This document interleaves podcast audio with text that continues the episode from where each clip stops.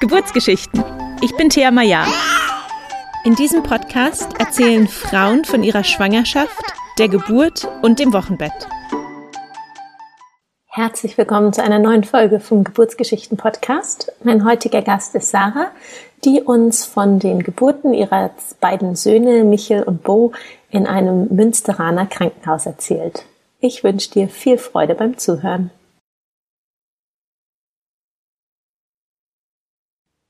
Immer wieder erzählen mir hier Frauen im Podcast, dass sie ihren Zyklus eigentlich ganz gut im Blick hatten, dann aber doch unerwarteterweise schwanger geworden sind. Als Zyklusberaterin muss ich da immer wieder ein bisschen schmunzeln, weil ich weiß, dass wenn man seinen Körper richtig gut kennt und wenn man sich wirklich mit dem Zyklus auseinandersetzt, diese überraschenden Schwangerschaften eigentlich nicht passieren können. Wenn du deinen Körper und deinen Zyklus richtig gut kennenlernen möchtest, dann lade ich dich herzlich zu meinem Online-Kurs zur symptothermalen Methode ein. Den habe ich zusammen mit meiner Kollegin Eva Techer erstellt. Das ist ein Selbstlerner-Online-Kurs. Das heißt, du kannst dir so viel Zeit nehmen, wie du dafür brauchst. Und in dem Kurs lernst du zum einen die ganzen Grundlagen zu deinem Zyklus, aber auch, wie du die symptothermale Methode zum Verhüten oder für den gezielten Kinderwunsch verwenden kannst. Du findest alle Informationen dazu auf meiner Webseite theamaya.com slash Zyklus. Das ist natürlich auch nochmal in den Show Notes verlinkt. Und jetzt steigen wir ein mit der heutigen Folge. Hallo und herzlich willkommen, Sarah. Schön, dass du heute die Zeit hast, uns von deinen Geburten zu erzählen. Danke, dass ich hier sein darf. Ja, freut mich sehr. Ähm, stell dich doch gleich einmal vor. Wer bist du? Was machst du? Wie sieht deine Familienkonstellation aus? Genau, also ich bin Sarah. Ich äh, wohne mit meiner Familie, mit meinem Partner und unseren beiden Kindern, Michel und Bo in Münster. Und ja, ich bin äh, momentan Studentin der sozialen Arbeit und bin aber schon ausgebildete Jugend- und Heimerzieherin und äh, zertifizierte Theaterpädagogin. Genau. Wow, da äh, hast du schon viele verschiedene Dinge gemacht. Ja, so ein bisschen, du hast schon ausprobiert, absolut. Super, dann äh, lass uns doch gleich anfangen mit der ersten Schwangerschaft. War mhm. die geplant oder war das eher eine Überraschung? Mm, also tatsächlich war es eine richtig große Überraschung. Ähm, also mein Partner und ich ähm, sind schon also nächstes Jahr zehn Jahre zusammen. Und als Michel auf dem Weg war, ähm, ja, war es eigentlich eher so, ja, die Verhütung, ja, eher so lala. Also wenn der Eisprung war, haben wir gesagt, so dann äh, wollen wir mit Kondom verhüten. Ansonsten war mein Zyklus eigentlich sehr, sehr stabil und sehr regelmäßig, ähm, dass wir uns da ja, sechs Jahre auf jeden Fall definitiv drauf verlassen konnten. Naja, und irgendwann hat es dann irgendwie dann doch nicht hingehauen. Und, hast du deinen ähm, Zyklus richtig getrackt äh, mit einer symptothermalen Methode oder hast du einfach so gewusst ungefähr, wann der Eisprung ist? Genau, also ich hatte so eine App und mit der App habe ich immer dann meine Periode eingetragen und mein Zyklus hatte eigentlich immer exakt 28 Tage. Und ja, so konnte ich eigentlich immer ganz genau wissen, wann der Eisprung stattfindet. Und ja, dann war es halt irgendwann mal dann doch nicht, ähm, oder ja, die Zelle hat sich dann doch entschieden, länger irgendwie zu bleiben. Und ja, dann war es eben so. Und auch richtig schön. Also ich habe dann, meine Periode, Periode ist sofort ausgeblieben und ähm, äh, wir haben uns dann entschieden, einen Test zu machen, sind zusammen zur Apotheke und ja, ganz, ganz schwach war dann auch das zweite Strichchen, Strichlein dann zu sehen. Ja, genau. Hattet ihr vorher schon übers Kinderkriegen mal geredet, weil ihr ja schon recht lange zusammen wart? Mhm. Ähm, auf jeden Fall. Uns war auch klar, dass wir Kinder wollen. Ähm, wir sind aber relativ frisch auch nach Münster gezogen. Wir waren davor ähm, im Süden. Also ich habe in Stuttgart lange gelebt und er hat im Schwarzwald studiert. Und dann hatten wir entschieden, wir müssen was Neues machen. Wir müssen irgendwie in Norden und äh, uns neu erleben und uns neu erfinden. Und dann waren wir erst wenige Monate hier und äh, ja, dann ist es dann passiert und dann äh, war es aber auch genau das Richtige. Also ich hatte mich dann hier auch noch nicht beruflich festgelegt und ja, war dann eigentlich auch der perfekte Zeitpunkt dafür. Schön. Wie ging es dann für euch weiter nach dem Schwangerschaftstest? Seid ihr zum Arzt gegangen oder habt ihr euch eine Hebamme gesucht? Genau, also wir sind dann, ich habe dann direkt meine Gynäkologin angerufen und habe gesagt, boah, ich Also der zweite Strich ist sichtbar. Ähm, wir müssen das aber gerne nochmal abklären. Ich brauche irgendwie hundertprozentige äh, Gewissheit und ähm, durfte dann auch gleich am nächsten Morgen hin und die hat das dann auch direkt so wieder bestätigt. Und ja, also die ersten ein, zwei Wochen ging es mir richtig gut und dann ging es tatsächlich äh, rapide bergab. Ich ähm, habe dieses klassische Hyperemsen-Gravidarum-Syndrom bekommen. Also ich habe ganz doll ähm, mich übergeben müssen ständig. Ich habe äh, an Übelkeit geleidet. Ich hatte ganz, ganz dolle Riech. Ähm, also ich habe ganz doll reagiert auf Riechen und Gerüche und ähm, wir mussten uns tatsächlich auch räumlich separieren, weil ich so äh, empfindsam war, was Gerüche anging. Und ja, das ging dann echt die ersten drei Monate so. War es so, dass du deinen Mann nicht mehr riechen konntest? Im ja. wahrsten Sinne des Wortes, ja. Ja, richtig. Also es war richtig schlimm. Also er hat sich ähm, ganz viel Mühe gegeben und hat versucht, mir ähm, ganz viel unterschiedliche Dinge zu kochen. Und er musste aber tatsächlich jedes Mal, wenn er den Raum betreten hat, sich äh, sein T-Shirt neu anziehen. Also äh, egal was er gekocht hat, egal äh, was er irgendwie in der Hand hatte, mit was er in Berührung gekommen ist, der musste sich ein komplett neues äh, T-Shirt anziehen. Und ähm, äh, genau, konnte halt so erst mit mir sprechen, weil sonst musste ich mich halt direkt übergeben. Und davor war ich neun Jahre ähm, kotzfrei. also ja, das war spannend. Okay, aber ging die Übelkeit dann nach den drei Monaten weg? Ähm, also sie hat äh, nachgelassen, sie ist weniger geworden, aber ganz weg ist sie tatsächlich nicht gegangen. Hm, ich war dann auch im dritten Monat ähm, zwei Tage stationär im Krankenhaus, weil ich dann auch abgenommen hatte durch die Übelkeit und das, durch das ständige Übergeben. Ähm, ja, aber es ist dann weniger geworden, aber ich, die ganze Schwangerschaft war mir eigentlich stetig übel. Also es war nie wirklich weg. Genau, ja. Ich hatte, glaube ich, auch insgesamt ähm, nur acht Kilo zugenommen bei der ersten Schwangerschaft. Also wirklich eigentlich nur den Bauch und dann war es eigentlich auch schon wieder gut. Ja, das ist recht wenig. Ja, genau, genau. Okay, das heißt, es war erstmal ein turbulenter Start in diese Schwangerschaft. Absolut, absolut, ja. Wie habt ihr euch denn auf das Thema Geburt vorbereitet und auch den Geburtsort gewählt? Wusstest du zu dem Zeitpunkt schon viel über Geburt? Hm, tatsächlich noch nicht. Ähm, dadurch, dass wir ja auch relativ neu hier in Münster waren, hatten wir auch, ähm, was so Freundinnen anging oder auch ähm, Freundschaften vor Ort in Stuttgart, waren wir tatsächlich, weil wir relativ jung Eltern geworden sind, also was heißt jung, Ende 20, ähm, war da halt noch nicht so viel Berührung mit. Hm, wir haben dann, also ich habe mich viel so durch meine pädagogische hm, Ausbildung eben immer mal wieder damit beschäftigt, weil ich in verschiedenen Bereichen schon gearbeitet habe. Ähm, und ansonsten so ganz klassisch Geburtsvorbereitungskurs und ähm, die Wahl der, des Geburtsortes war für uns auch eher so ein Ausprobieren. Wir haben uns hier verschiedene Kreissäle angeguckt und haben dann auch hier vor Ort eben immer wieder Menschen dann ähm, begegnet und ähm, haben, sind da ins Gespräch gekommen durch eben diese Kurse und die haben uns dann ein kleines familiäres Krankenhaus hier empfohlen und für das haben wir uns dann auch entschieden und waren mehr als zufrieden. Also es war so ein wundervoller Ort, es war der perfekte Ge Gebärort für uns. Es war fantastisch. Wir haben dann, ähm, also ich habe dann geboren und dann haben wir noch fünf Tage dran gehangen, weil das so schön da war. okay, gut, da kommen wir, kommen wir gleich noch zu. Ähm, Hast du dich in der Schwangerschaft auch von einer Hebamme begleiten lassen oder bist du weiterhin zu deiner ähm, Frauenärztin nur gegangen? Genau, stimmt. Also ich habe mich auch für eine Hebamme entschieden. Ähm, so in der ersten Schwangerschaft weiß man ja gar nicht, wie, wie ähm, schwer das ist, an eine Hebamme zu kommen. Und dann in der 14. Woche hat man mir gesagt, so, boah, also äh, ich glaube, es wäre mal so langsam Zeit, in einer Hebamme umzugucken. Ähm, und hatte dann aber auch äh, Glück und habe dann noch eine Hebamme gefunden und ähm, waren da sehr zufrieden und die hat uns dann auch in der Vorsorge begleitet und eben auch im Wochenbett und in der Nachsorge dann. Genau. Schön. Wie ging es dir denn dann weiterhin in der Schwangerschaft? Du hast schon gesagt, dass die Übelkeit dann irgendwann nachließ. Hattest du sonst Schwangerschaftssymptome oder Beschwerden?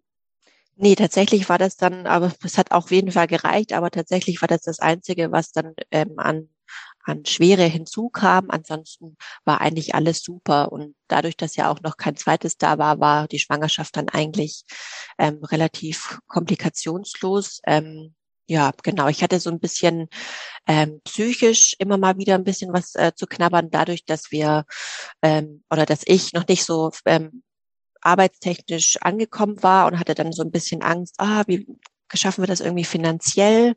Ähm, war dann aber auch mehrere Male in, bei einer Therapeutin und das war super. Also das hat mir auch total geholfen und mich dann nochmal richtig auf die Schwangerschaft einzulassen und es zu genießen und ähm, das auch so anzunehmen. Mhm. Ja. So gut, genau. ja, sich da gleich Hilfe zu holen. Ja, total. Wie ging es dir denn dann in den finalen Wochen und auch Tagen, bevor die Geburt losging?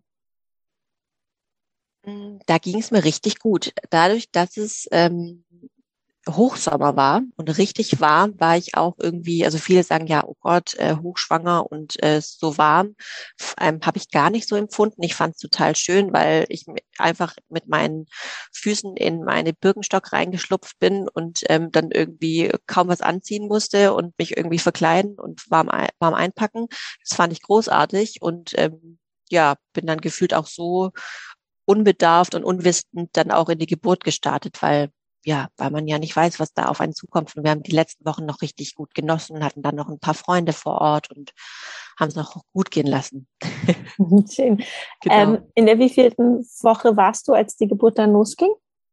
Ähm, genau, also das erste Kind kam direkt am Entbindungstermin, also ein ähm, ja, vier Prozent Kind, also okay. ja, 40. Woche. genau. Wie ging die Geburt los? Ähm, ich hatte ein paar Tage vorher schon ein paar Wehen. Und ja, dann hat sich das natürlich, ähm, als die Geburt angefangen hat, hat sich das dann ähm, sehr regelmäßig wurden die Wehen dann am Abend. Und ähm, ich war dann irgendwie, also ne, weil die Tage davor immer wieder die Wehen kamen und dann ähm, an dem Abend kamen sie dann wieder. Und äh, mein Mann meinte dann so, ja, ich ähm, schlaf jetzt noch eine Runde und dann gucken wir mal. Und dann habe ich aber gemerkt, so, boah, hm, ich weiß nicht, ob das gut ist, dass du jetzt noch mal schlafen gehst. Ich glaube, wir müssen uns langsam auf den Weg machen. Und dann sind wir ähm, gegen zwölf Uhr nachts losgefahren und ähm, dann kamen die Wehen alle acht Minuten und dann war es eigentlich klar, dass es jetzt äh, soweit sein wird, bald. Und dann hat die Geburt insgesamt zehn Stunden gedauert. Also um 10.03 Uhr kam er dann. Ja, ja geil. Ähm, wie war das, als ihr dann nachts im Krankenhaus ankamt? Mm, das war richtig schön, weil ähm, in die, diesem Krankenhaus sind die Hebammen mit dem ärztlichen Team relativ gleichgestellt und da beziehungsweise sind eher die Hebammen so ein bisschen ähm, am Hebel und waren direkt äh, aktiv und haben mich irgendwie unter die Hand genommen, meinten so, komm jetzt, ähm, das machen wir irgendwie gemeinsam. Und die waren irgendwie auch die ganze Zeit am Start und ähm, haben da irgendwie voll mein äh, Tempo ähm, machen lassen.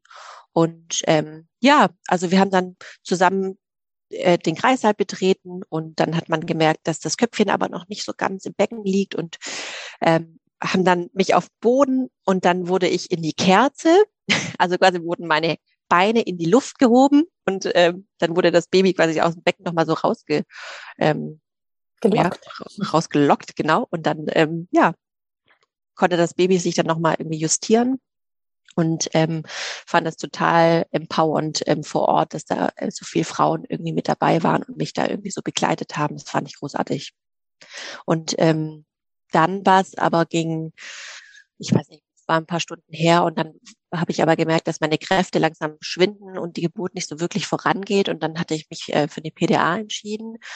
Ähm, und dann ging das aber noch eine Weile und bis man dann irgendwie die ganzen Formulare, äh, Formulare ausgefüllt hatte und die Ärztin irgendwie erklärt hatte, was da jetzt gleich passiert und die Spritze quasi schon an meinem Rücken war ähm, und das Kreißsaalbett zu hoch gefahren ist, habe ich gemerkt, so, uh, oh nee, ich glaube, jetzt muss ich pressen und dann war die PDA quasi auch schon vorbei. Also konnte gar nicht statt, äh, stattfinden und ähm, dann ging es halt erst richtig los und dann ging die Pressphase los. Also ja, war in einem Rutsch dann auch vollzogen.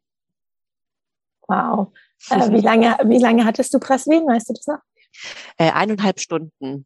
Okay. Also das ging genau doch echt eine Weile und ähm, ich habe dann auch im Liegen entbunden und mein Partner stand neben mir und hat mein eines Bein gehalten. Und ähm, dann, als es als das Baby kurz vor der, kurz vorm Rauskommen war, kam dann die Ärztin und die Hebamme und die haben dann, jeder hat dann sich ein Bein geschnappt und haben dann wie, wie so ein Schießgewehr diese, meine Beine so gezogen und angewinkelt und dann kam das Baby wirklich nur so rausgeschossen und ja, das war's dann. Also abgefahrenes Gefühl. Kann ich mir vorstellen. Konntest du äh, Michael dann gleich zu dir auf die Brust nehmen? Ja, sofort. Also der wurde dann direkt äh, auf meinen Bauch gelegt oder an meine Brust und ähm, wurde eigentlich auch direkt angedockt und es war ja dann auch meine erste Stillerfahrung und ich hatte da tatsächlich auch, also es war mein allergrößter Wunsch zu stillen, aber man weiß natürlich nicht, ähm, wie, wie der Start ist, wie das Baby drauf ist, äh, wie ich drauf bin, äh, wie fit man ist und das hat aber auch eigentlich echt sofort geklappt. Die Hebammen waren da und ähm, waren da total am Start und ja, wir haben das dann gemeinsam gemacht und konnten dann aber auch, wurden dann eine Stunde in Ruhe gelassen, konnten dann uns ganz in Ruhe bonden ähm, zu dritt. Und es war, ja, wie gesagt, ganz heiß, ganz warm, alle waren nackt, wunderbar. Schön. Ja, das ist der Vorteil, wenn man im Hochsommer, Entschuldigung, ein Kind bekommt, dass man ganz viel Skin to Skin kuscheln kann, ohne sich äh, Gedanken machen zu müssen über Decken oder. Genau, total, ja. Ja. Schön. Du hast ja gerade schon gesagt, ihr fand es im Krankenhaus so toll, dass ihr fünf Tage geblieben seid. Mhm, genau. Und das ging auch einfach ohne, ohne weiteres. Das war super, genau. Also dadurch, dass es ja auch noch keine Pandemie gab damals, war ja 2019, ähm, war's, äh, haben wir auch direkt ein Familienzimmer bekommen, also waren da ganz äh, für uns. Und es war so großartig, weil man gefühlt äh, auf Knopfdruck dann auch direkt eine Hilfe vor Ort hatte. Und ähm, ja, also eigentlich war alles prima, aber wir haben einfach gedacht, ah, wir brauchen noch vielleicht noch ein bisschen Sicherheit vor Ort und mh, hm, die, alle Leute drumherum waren großartig, ähm, die Krankenschwestern, die Hebammen, das Ärzteteam und deswegen haben wir uns da ganz wohl gefühlt und ähm, haben es uns da einfach noch ein bisschen gut gehen lassen. genau, dadurch, dass wir auch keine Familie vor Ort hatten, war das für uns dann auch so ein bisschen die Entlastung im Wochenbett. Ja, das kann ich mir vorstellen. Wie war es denn dann, als ihr nach Hause gekommen seid? Ähm, das war richtig schön. Also wir ähm, hatten dann natürlich äh, großen Respekt. Oh Gott, was? Seid ihr bescheuert? Ihr könnt uns doch nicht ein Kind mit nach Hause geben. ähm, aber es war dann richtig schön und ja, also Baby kam mit nach Hause. Michael war ähm, ganz vergnügt und alles äh, gesund und munter und wir haben das ganz gut gewuppt. Also unsere Hebamme war dann auch ja natürlich jeden Tag da und hat uns da ganz entspannt eingewiesen. Und wie gesagt, es war ganz warm, alle waren irgendwie die ganze Zeit nackt und es war schön. Mhm. Wunderbar. Wie lange hast du mich hier gestillt? 20 Monate. Ähm, genau, also fast zwei Jahre. Ähm, und hatte dann, also ganz lang eben auch nur noch nächtlich. Und dann gegen Ende war es dann auch für uns beide gut. Und ich habe dann gemerkt, ich muss, muss da irgendwie ein bisschen Abstand finden und ähm, hatte dann tatsächlich zweimal meine Periode, bis ich zum nächsten Mal schwanger geworden bin. Okay, das heißt, die Periode ist auch erst wieder gekommen, als du abgestellt hattest. Genau, richtig, ja. Ja. Ja. Das ist auch ein langer Zeitraum. Absolut, ja. okay. Ähm, die zweite Schwangerschaft, war die geplant oder war die auch wieder so eine Überraschung? Ähm, also sicher, für uns war sicher, dass wir definitiv ein zweites Kind wollen. Ähm, Dadurch, dass ich aber auch erst ein halbes Jahr zuvor angefangen habe zu studieren, war eigentlich äh, noch ein bisschen Pause geplant. Ähm, ich glaube, mein Zyklus war einfach noch so durcheinander, dass das dann zu dem Zeitpunkt ja wieder so wie bei Michel oder so ähnlich wie bei Michel eben auch passiert ist, so, äh, es kann, äh, kann auf jeden Fall nicht sein.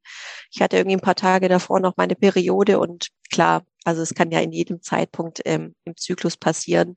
Und dann so war es eben auch. Und dann waren wir aber auch relativ schnell klar, dass es jetzt wieder eine Schwangerschaft ist. Also das Gefühl, das ähm, erkennt man dann ja irgendwie auch schnell.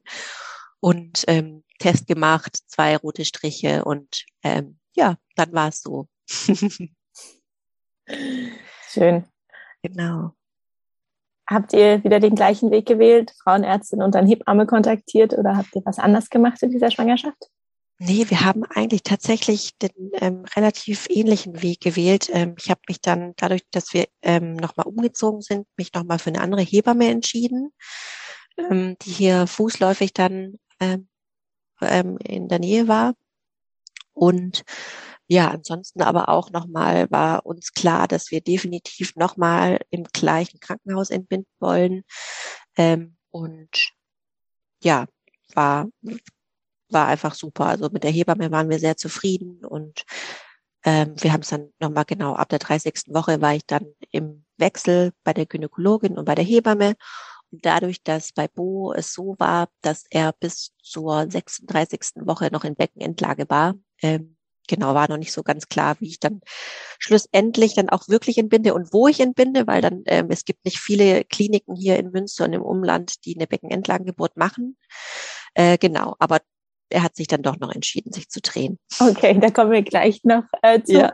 Nochmal zum äh. Beginn der Schwangerschaft. Hattest du Sorge, dass du wieder Hypermesis gravidarum haben könntest?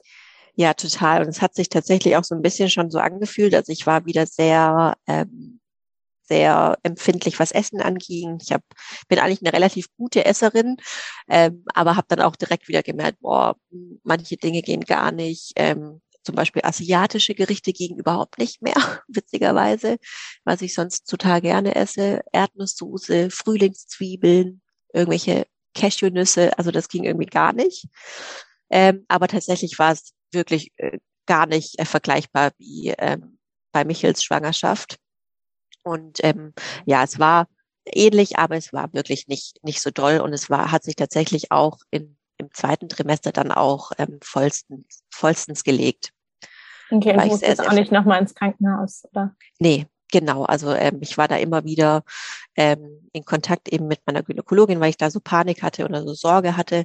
Aber das hat sich gar nicht bestätigt und ähm, ja, war dann auch relativ froh. Und dadurch, dass ja dann Bo ähm, exakt zweieinhalb Jahre jünger ist, hatte ich dann, dann auch die Verschiebung mit Sommer- und Winterkind. Und dann war es da auch nochmal ganz spannend, ähm, wie sich so eine Schwangerschaft dann ähm, ja im Winter anfühlt und eben auch im Sommer. ja, stimmt.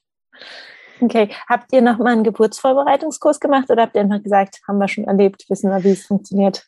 Nee, tatsächlich habe ich dann doch einen gemacht, aber eher dafür für mich, so ein bisschen, um Zeit für mich zu haben, um nochmal irgendwie ähm, neuen Input zu kriegen, was eben auch Zweitge Gebärende angeht, ähm, weil das ja nochmal so ein bisschen ein Unterschied ist, auch was die, was der Venenabstand angeht.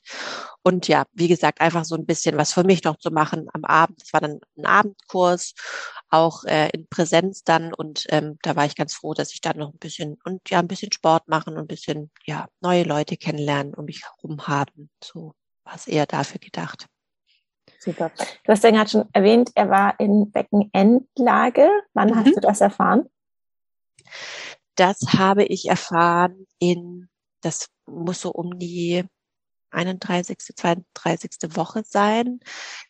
Die Kinder drehen sich ja, glaube ich, dann so um den Dreh oder sollten sich so um den Dreh dann auch drehen oder gedreht haben, weil dann der Bauch ja oder sie dann selber zu groß werden, um sich dann äh, zu drehen. Und das wird dann relativ eng.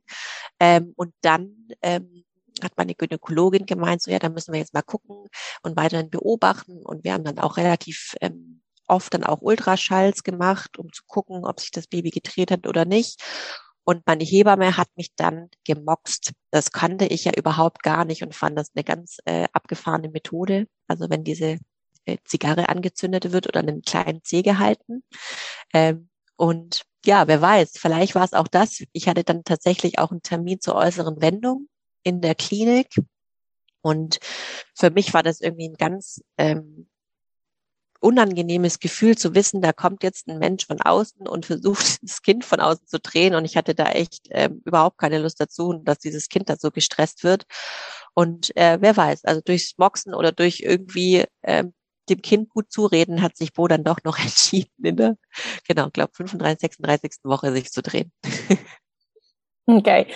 Und dann war alles klar, dass ihr in die Klinik wieder gehen könnt. Ähm. Genau, genau, richtig. Also ich hatte dann tatsächlich auch im Gespräch erfahren, dass ich äh, doch auch in meiner Wunschklinik, eben in der ersten äh, Klinik auch äh, entbinden hätte können. Dadurch, dass es ja auch eine zweite Geburt war ähm, oder ich schon meine Geburt gemacht hatte, sind Beckenentlanggeburten ähm, gar nicht so ähm, schwierig ähm, und hätte das tatsächlich dann auch machen können. Und ich hätte es mir, glaube ich, auch zugetraut. Also ich hätte es dann äh, doch wohl auch äh, ausprobiert.